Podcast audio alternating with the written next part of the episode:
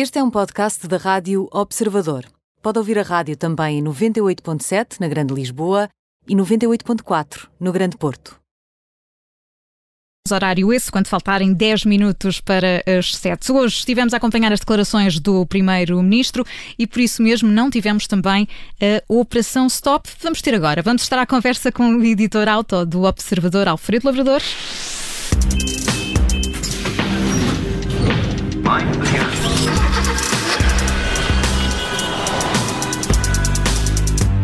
O Alfredo Lavrador já está connosco, é o editor da secção alta do Observador. Tudo pronto para esta operação Stop, ainda que fora do horário habitual. Alfredo, bem-vindo, boa noite.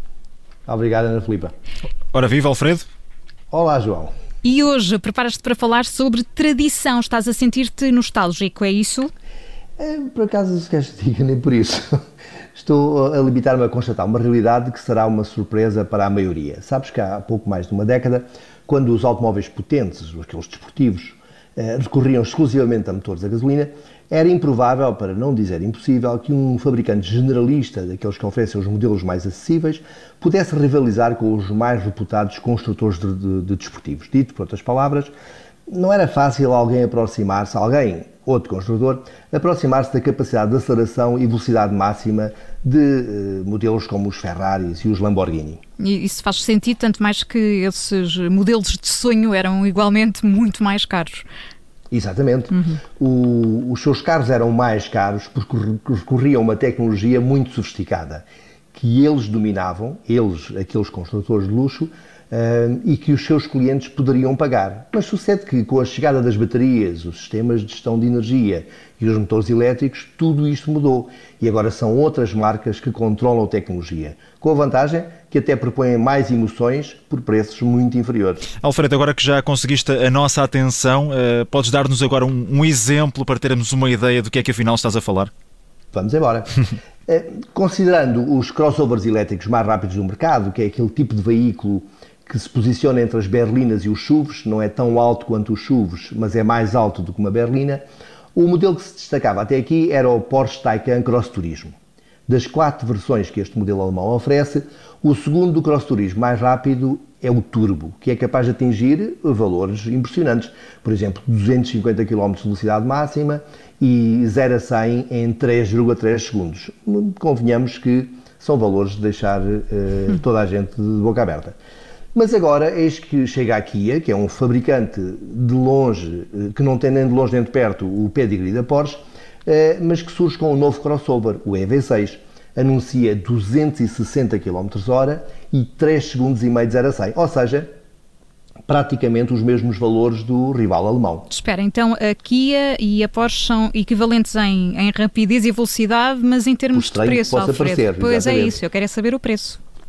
O, bem, se, se, te surpreende o facto de, de, se equivalerem em termos de velocidade máxima e aceleração, hum. prepara-te para uma surpresa ainda maior quando te falar no preço. este EV6, portanto, o Kia, o crossover da Kia, de que te estou a falar, portanto, aquele que rivaliza em capacidade de aceleração com o Porsche, eh, vai ser proposto em Portugal por cerca de 70 mil euros. 7-0. Estou a repetir só para que não haja confusão. Eu estou a apontar, sim. 7-0. tu faz já a reserva para morder. O Taycan Cross Turismo Turbo, que é o segundo mais potente da gama, eh, e é o modelo equivalente eh, ao sul-coreano, em rapidez, ele exige 160 mil euros. Estamos a falar mais do dobro. E daí que a tradição já não é o que era. Ou seja, não só há outras marcas que oferecem a mesma ou maior capacidade de aceleração, como ainda por cima oferecem emoções a um preço uh, quase de saldo. Certo, eu confesso que não fiquei muito surpreendida com esta questão da diferença do preço, a velocidade sim, aí apanhaste-me desprevenida, mas, eh, mas de qualquer forma acredito que vais falar sobre isto também na newsletter que estás a preparar. Exatamente, vamos nos debruçar sobre o facto de, de alguma forma, a mobilidade elétrica ter democratizado as emoções, ou seja, conseguem propor, consegue-se propor hoje em dia veículos muito mais acessíveis com o mesmo nível, uh, e às vezes superior, uh, mas dizia o mesmo nível de, de emoções e capacidade de, de aceleração e rapidez. Muito bem, se ainda não subscreve esta newsletter, basta passar pelo site do Observador. O Alfredo Lavrador é o editor da secção Auto e junta-se a nós sempre na Operação Stop todas as semanas. Neste caso, amanhã conversamos a propósito também dos prémios Auto Observador que continuam. Que Alfredo, está quase a chegar ao fim. É isso mesmo, é isso mesmo. Até amanhã então. Obrigada. Até amanhã aos dois.